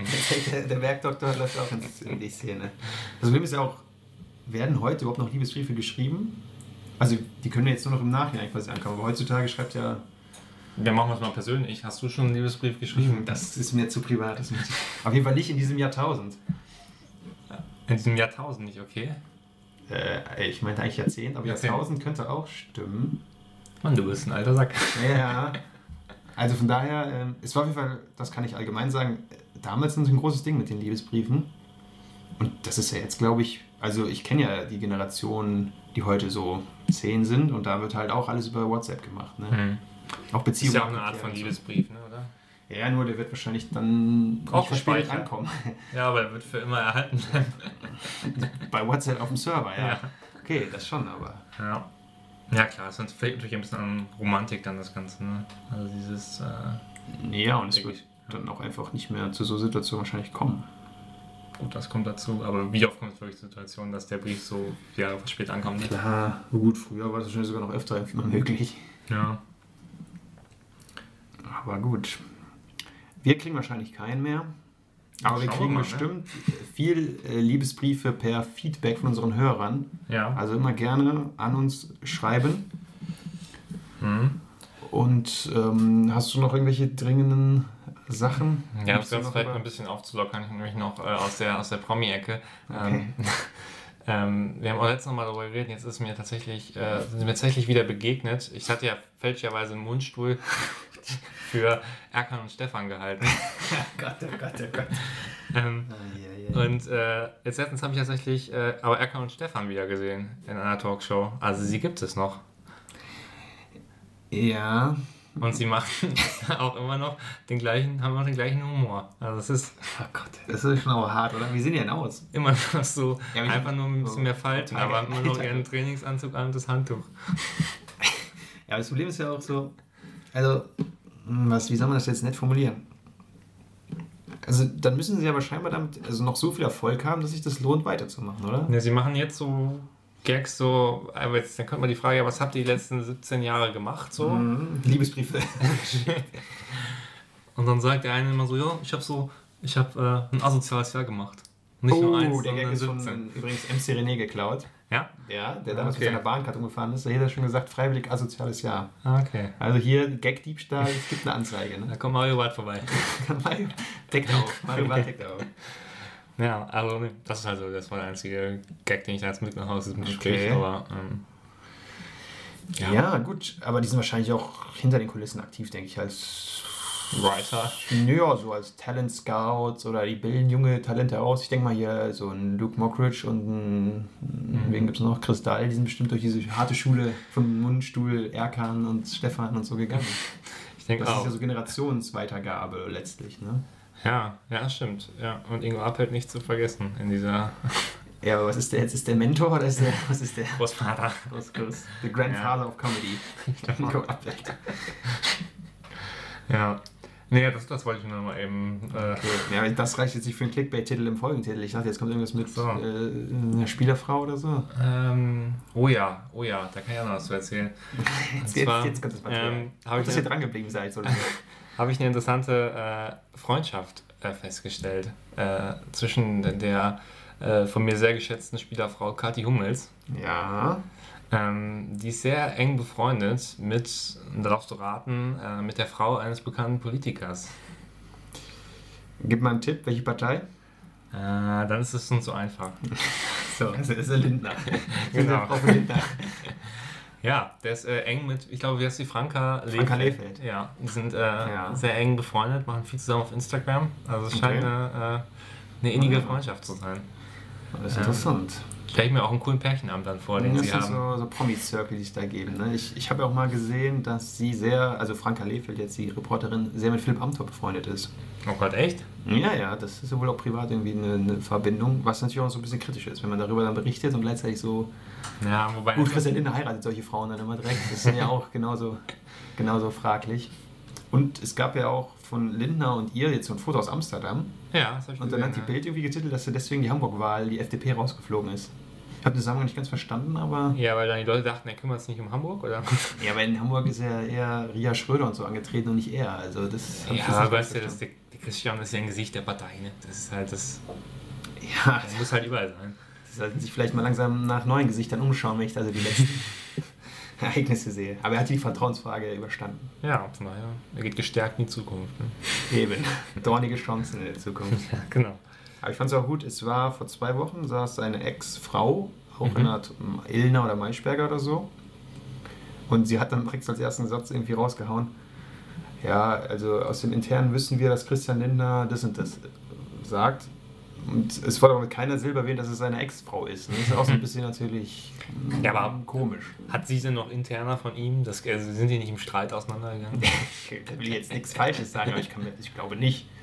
Sie ist ja Weltchefreporterin oder so, das kann er sich ja gar nicht erlauben, dass er da streitet.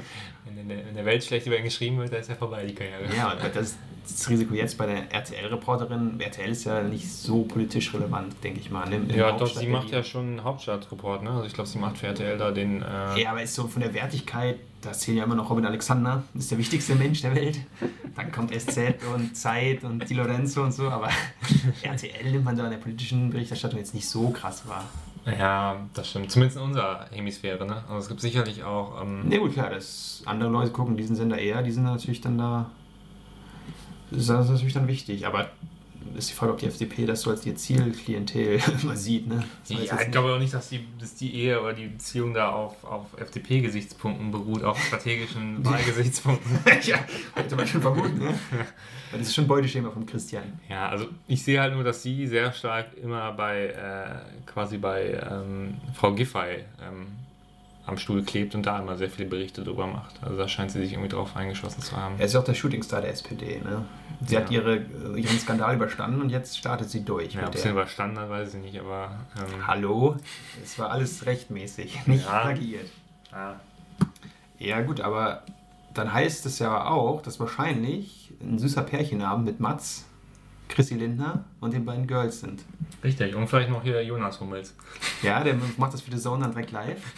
Aber also die Vorstellung, Lindner ist ja beim BVB mittlerweile groß eingestiegen. Ja, ich glaube, das hat schon alles eine Verbindung. Ne? Das kommt Ja, nicht aber von früher, ich irgendein Interview mal gehört, vor ein paar Jahren hat er noch gesagt, Fußball interessiert eigentlich gar nicht so. Und dann war er plötzlich, weil es modern ist, wie St. Pauli-Fan zu sein, war er plötzlich Dortmund-Fan und ist jetzt auch da irgendwie im, im Gremium drin. Ja, und dann Mats Hummels und er, was die sich wohl erzählen, so, ne? Die reden so ein bisschen locker über Fußball, ne?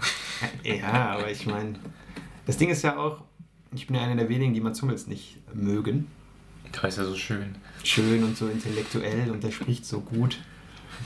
Aber ich kann mit Mats Hummels nicht viel anfangen. Von daher ist es natürlich so eine Runde, wo ich glaube ich dann auch nicht so gerne dabei wäre, wenn die zum Spieleabend treffen. Auch nicht, wenn es dann kontrovers wäre. Gerade weil, also, Ja, warum soll es ja kontrovers sein? Ich denke mal, die teilen politisch eher. du bist der kontroverse Part in diesem, dieser Vierer, Fünfer Ja, aber dann ist man das fünfte Rad am Wagen, ne? Das sind so zwei Pärchen und man selber ist immer schlecht. So, Du bringst natürlich noch deinen Partner, deine Partnerin mit. Ja. Okay, dann kommt, je nachdem, wer das wäre, wäre es vielleicht interessant. Und du könntest die andere Person aussuchen. Wer wäre das denn? Oh, das ist jetzt natürlich. Ich müsste da natürlich jemanden nehmen, der eher aus dem linken Spektrum kommt, weil da sitzen mir schon zu viele Neoliberale an einem Tisch. Oder eine Spielerfrau. Eine Spielerfrau? Eine linke Spielerfrau. Das gibt's, glaube ich. Also, ich weiß nicht, ob das gibt, aber da müssen wir wahrscheinlich irgendwie bei, bei Spielern von Pauli oder so gucken. Ja, das ist wahrscheinlich eher. Nee, das. Ich kann nur sagen, dass ich jetzt zuletzt gesehen habe, viel von äh, Scarlett Gartmann, also der Freundin von Marco Scarlett. Johansson, ne? Scarlett Johansson. nee, die heißt jetzt auch äh, Reus, ne? Ja, ja, haben geheiratet. Ja, denke mal. So habe ich ja nicht. Ich habe nur gesehen eine Story, und da kam das kontroverse Thema auf, dass sie ihr Kind nicht stillt. Mhm. Und das ist natürlich unter Frauen dann so ein Riesenthema, ne? Ob man das jetzt darf oder ob man das nicht, ob das gut ist oder nicht. Und so, das habe ich nur mitbekommen. Und was glaubst du ist der Beweggrund? Warum stillt sie nicht? Sie meinte, dass sie das nicht fühlt, so. Und wenn sie es. Dass sie es nicht fühlt. ja, wenn man es nicht. Wenn man Ja, wenn das Kind nicht drauf beißt, dann fühlt sie es auch nicht, oder? Ja, nicht im, im physischen Sinne, sondern einfach, sie fühlt nicht, dass es jetzt, dass es irgendwie nötig Okay. wäre. Okay. Und da gab es dann auch, also das ist so eine Argumentation, da gibt es sehr viele Pro und Cons, so, ne? ob man das machen sollte oder nicht. Ich kann auch nur mit vagem Halbwissen dann argumentieren. Übergeben wir uns äh, sowieso auf Glatteis. Da können wir jetzt nur als Männer, wir haben da eigentlich nichts äh, Ja. nichts groß beizutragen. Ich finde nur interessant, dass es so, also dass dann auch Frauen sehr aggressiv teilweise diskutieren. Ne? Ja, ich glaube, das das, ist so ein- aber auch ein- wirklich ein Thema, was Leute spaltet. Ne? Also es ist sowas wie, ich glaube, ähnlich in die Flüchtlinge. Richtung. Nee, auch wenn man in dieser, dieser, äh, dieser Kinderkriegen-Ecke bleibt, ist es viel, glaube ich, auch so mit so, ja, so Schmerzen bei der Geburt. Das geht auch in so eine Richtung, wo auch Ja, klar, es sehr kontrovers ist diskutiert natürlich ein. Riesenthema. Aber Naja, ich fand die Argumente alle irgendwie valide, aber ich war überrascht, dass man da so. Bist du jetzt pro oder gegen Stillen? Ich will mich da nicht festlegen. Das ist, ich will da politisch ganz neutral bleiben, weil Okay. dann macht man sich nur Feinde. Ne? Okay. Aber heutzutage ist man ja wahrscheinlich, also gibt es viele, zumindest ist es heutzutage nicht mehr so schwer, das sinnvoll zu machen, ohne dass man sich da jetzt Sorgen machen muss, dass das Kind irgendwie Probleme damit bekäme. Ne? Nee, sicherlich nicht. Aber ich, ja, also, ähm, aber wahrscheinlich ist es, also ich würde jetzt erstmal sagen, rein vom grundsätzlichen Verständnis kann es nicht so schlecht sein, wenn der Körper quasi einem die Funktion mitgibt, dass man sein Kind stillen kann, dass man es dann stillt. Oder? Ja, jetzt, also, jetzt hast du hier schon eine klare ich- Partei ergriffen. Das nee, das ist nur äh, ein Versuch einer logischen Erklärung. Aber das ich, äh, ist äh, gewagt. Ähm, ja, ich kann vielleicht in dem Zusammenhang nur, um das Ganze mal von diesem ähm, doch schwierigen Thema des Stillens Ja. wegzubringen, ähm, noch ein, mal einen anderen Trend mit dir reden. Vielleicht kennst du den. Ähm, Wir sind so ein Trend-Podcast hier, ich merke schon. Das auch, ist auch, in, auch in dem Zusammenhang mit Kindern kriegen. Ähm, Ja, kenne ich nicht. äh, ich meine, du hast ja auch viele, viele Kolleginnen, mit denen du oft Spieleabende gemacht hast, deswegen Das darüber stimmt. könntest du es vielleicht schon kennen. richtig. Zwar kennst du den äh, Trend des Babyshowers. Mm, Was ist das? Wenn man das, also einfach so das Baby mitnehmen, in so ein, in so ein Ding halten das. Nicht die Taufe. Nicht die Taufe. Aber es gibt so, also so Art wie Baby-Yoga quasi, ist das so eine andere Form. Das kenne ich. Nee, nee, das, damit Okay. ist, das ist vorgelagert vor der Geburt. Ach so, nee, das kenne ich nicht. Ähm, das ist quasi äh, so einen gewissen Zeitraum vor der Geburt, treffen sich meist Frauen, manchmal auch die Männer mit dabei. Und dann, ist, aus den USA kommt das, dann wird so ähm, quasi das Baby gelobpreist, dass es bald kommt. Und dann äh, schmückt man alles so ganz toll mit so, ähm, weiß ich nicht, so Babyfarben und Was sind denn viele, viele Babyfarben? Geschenke.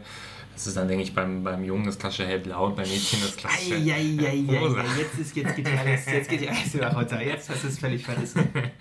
Das war, das Um war mal das Ende. die Hörer und Hörerinnen hier Ab, nächst, ab nächster Woche sind wir raus. Das, das war's jetzt. Das könnte es nie wieder geben, diesen Podcast. Ja. Ja, okay. Und Ich tappe ja gerne deine, deine Fallen rein. also ja, ich habe es extra, extra gebaut. ähm, ja, und, und zwar das Konzept davon ähm, ist halt dann eben, dass man quasi viele Geschenke bekommt, das Ganze sich so ein bisschen darauf freut und vorbereitet. Also das Geschenk fürs Baby. Ja, Okay. schon vorgelagert und äh, man spielt dann auch so verschiedene Spiele einfach im, im Hinblick, also um einfach einen guten Tag zu haben. Aber wieso heißt das Baby-Shower? Äh, Schauer so im Sinne von Englisch, Lobpreisung, dass das Baby dann bald kommt, dass man jetzt schon mal so ein bisschen preist und sich freut, hey, bald, bald ist es soweit. Das wirkt ein bisschen so sektenreligiös mäßig. Das ist, glaube ich, primär ein Instagram-Trend.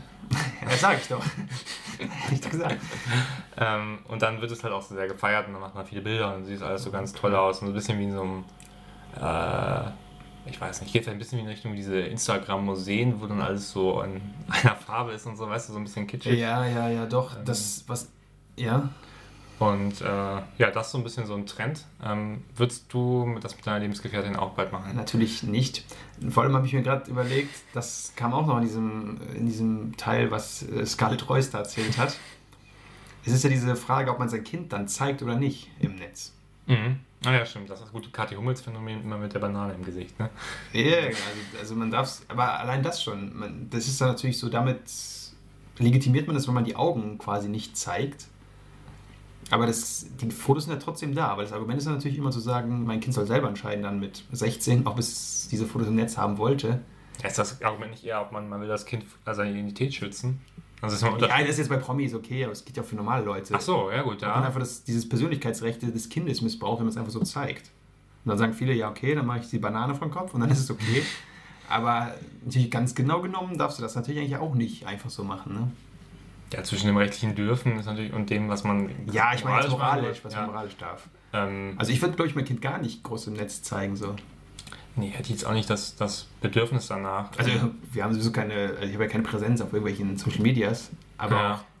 Aber auch hier in unserem Instagram-Kanal vom Pod Podcast, da könnten wir auch die Bilder unserer Kinder wo bleibt der eigentlich? Das war doch dein, deine Aufgabe. Der ist, sobald ihr die Folge hört, ist der online. das ist gut. ähm, äh, Ad in vollen Zügen, sage ich jetzt einfach mal so Das ist großkotzig. noch nicht, äh, noch nicht belegt. Ähm, ja, äh, ja, ich werde aber auch, ja, wobei willst du es auch so kategorisch sehen, dass du sagst, du machst jetzt ein Familienbild, also ihr post, du postest irgendwie ein Familienbild. Warum Ja. auch immer, von mir aus nicht bei Facebook, wo es jeder sieht, sondern bei Instagram nur für deine besten Freunde. Ja. Ähm, würdest du dann auch das Kind dem irgendwie eine Frucht ins Gesicht klatschen, um das unkenntlich zu machen? ja, eine echte Frucht halt. Sonst äh, macht es ja keinen Sinn. Nein, also, aber ich würde das, glaube ich, ich würde vielleicht das dann einfach über, äh, über WhatsApp verschicken die paar Leute. Das ist vielleicht auch nicht safe, aber es ist mir lieber als überall. So ein WhatsApp-Status-Nutzer, ne? genau. Das mache ich sehr gerne. WhatsApp-Status. Nee, aber keine Ahnung, ich. Also man, was man auf jeden Fall ja machen sollte, jetzt nicht für den großen Außerhalb-Gebrauch, aber es ist, glaube ich, man ärgert sich später, wenn man nicht viele Videos und so gemacht hat in der Zeit dann, ne? Aber das sind dann schon schöne Erinnerungen. Das würde ja nicht mehr vorkommen, oder? Also, dass, äh, dass man jetzt nicht mehr viele Videos hat von Kindern. Ich glaube, man hat eher jetzt zu viel Foto- und Video Nee, aber gut, wenn meine Partnerin, mit der ich das Kind hätte, so wäre wie ich, weil ich mache von fast nichts Fotos, auch im Urlaub oder so, das lasse ich mal andere machen. Und wenn, dann muss man darauf setzen, dass die Partnerin das auch so sieht und wenn nicht, oder der Partner natürlich, dann, ähm, dann gibt es auch keine Fotos. Ne? Also ich Ja, gut, da musst du mich mitnehmen. beauftrage jetzt auch keinen Fotograf für zehn Jahre, der das dazu macht. Ja, du weißt ja, ich will jetzt mal wieder unseren äh, Pärchenurlaub machen, dann hättest du ja immer einen, der da die ganze Zeit Das mit der Drohne rumfliegt. Das, das wäre mir klar, du würdest natürlich da alles, jeden Tag ein Foto und dann so eine schöne Slideshow. Das ist mir schon klar. Oder halt jeden Tag in dem Podcast, das Kind. Das ist sowieso Ba- Baby-Podcast. Ja, ich, ich fände das, Dreijährige machen einen Podcast. ich fänd das ein schönes Projekt, wenn wir am Ende hier sitzen in der Folge 1500 und dann das erste, unsere eigenen Kinder hier sitzen und mitreden können in dem Podcast. Ja, die werden natürlich auch schnell zu subversiven Diskussionsteilnehmern. Diskurs, den Diskurs bereichern, werden die angelernt. Ja, also ich denke, wir werden da, wir haben noch viel vor und ähm, noch erwachsen werden, aber In vollen Ähm, Zügen haben wir noch viel vor. auf jeden Fall kennst du jetzt den Trend des Babyshowers und falls es dir mal beim Weg läuft, dann weißt du, was es damit auf sich Dann hat. laufe ich ganz schnell weg. Und ähm, damit kommen wir dann auch schon zum Ende unserer heutigen Ausgabe, würde ich mal so ganz kess sagen. Und es ist ja, auch wenn es weh tut, eine Tradition hier, dass ich gar nicht das Schlusswort sprechen darf, denn das macht wie immer unser Kollege hier im Studio B in Bocholt. Raphael, sprech dein Schlusswort. Ja, ähm, diesmal wird es ein bisschen, ähm, bisschen werbetechnisch und zwar ähm, folgt uns dann gerne auf allen Social Media Kanälen. Auf dem einzigen, den wir haben. Nein, wir werden bei, äh, bei Instagram und bei Twitter könnt ihr uns dann äh, Das musst du auch. Mach das nicht. ähm, und äh, ja, folgt uns da und ähm, äh, schreibt uns auch gerne, wenn ihr Anregungen habt, ähm, Gästewünsche. Themenwünsche, wenn wir mal ein anderes Thema außer die Arroganz philosophisch betrachten sollen, dann Aber es muss aus Bus und Bahn sein, ne? oder aus dem Leben. ja. Wie bei dir immer. Äh, ich ver verspreche auch, in der nächsten Woche gibt es wieder eine ähm, Story aus Bus und Bahn ähm, von mir und ähm, ja, wir hören uns wieder.